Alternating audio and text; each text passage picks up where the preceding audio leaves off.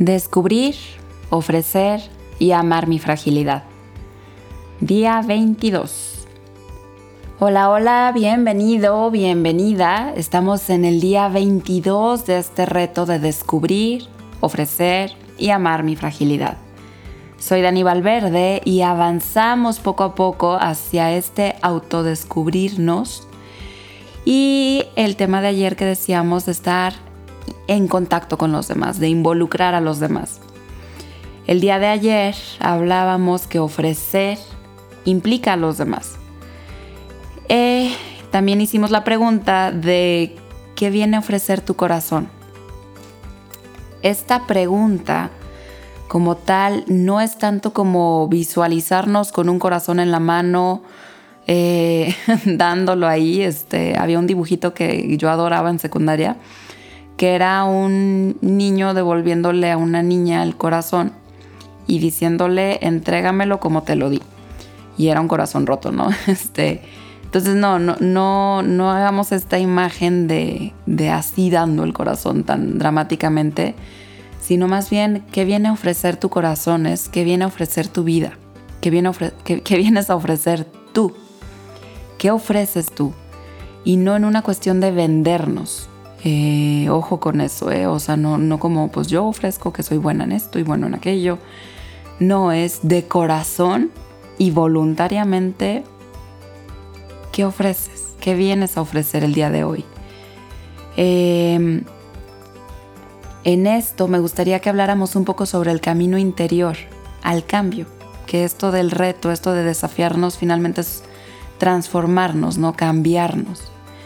Y hay una metáfora que disfruto mucho en esto de hablar sobre el camino interior, que la escuché de Pablo Dors. Él explicaba que en el camino interior buscamos. Por lo general siempre estamos buscando. Él usa la metáfora de una puerta. Puede ser ahora sí que cualquier cosa, ¿no? Pero lo de la puerta creo que es bastante simbólico. Eh, y bueno, finalmente buscar es algo bueno buscar, pues es este, lo, que, lo que hacemos, no estamos en búsqueda. Y esto siempre suena bonito, pero realmente eh, lo verdaderamente bueno o lo que es mejor es encontrar. Entonces, ojalá no estemos en una búsqueda infinita, eterna, sino que podamos encontrar algo, ¿no? Y el problema normalmente que pasa cuando encontramos, por ejemplo, una puerta es que por lo general está cerrada. ¿no? es difícil encontrar una puerta abierta, si no todo sería muy fácil. Y al ver una puerta cerrada, lo lógico, después de intentar abrirla, es marcharse y seguir buscando. Volvemos a la búsqueda. Entonces esta búsqueda interior parece eterna.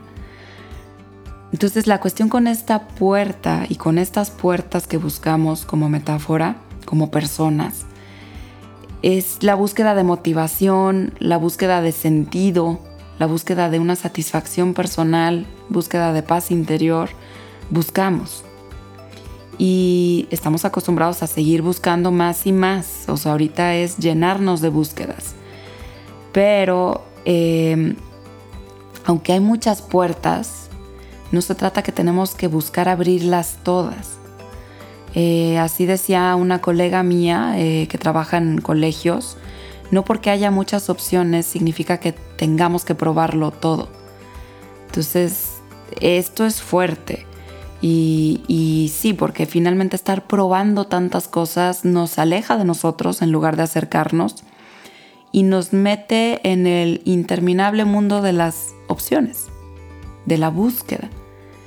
Entonces las puertas cerradas no se abren solo así, solo por verlas, ¿no? Este, debemos mostrarnos rendidos ante estas puertas.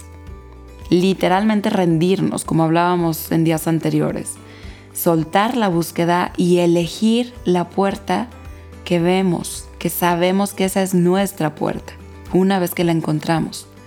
Entonces, encontrar es maravilloso, pero esto, esto es más allá, ¿no? O sea, conectando profundamente con nosotros, encontrar debe significar quedarnos.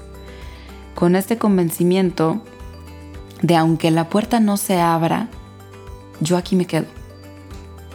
Y curiosamente cuando hacemos eso de corazón, convencidos, honestos, normalmente la puerta se abre.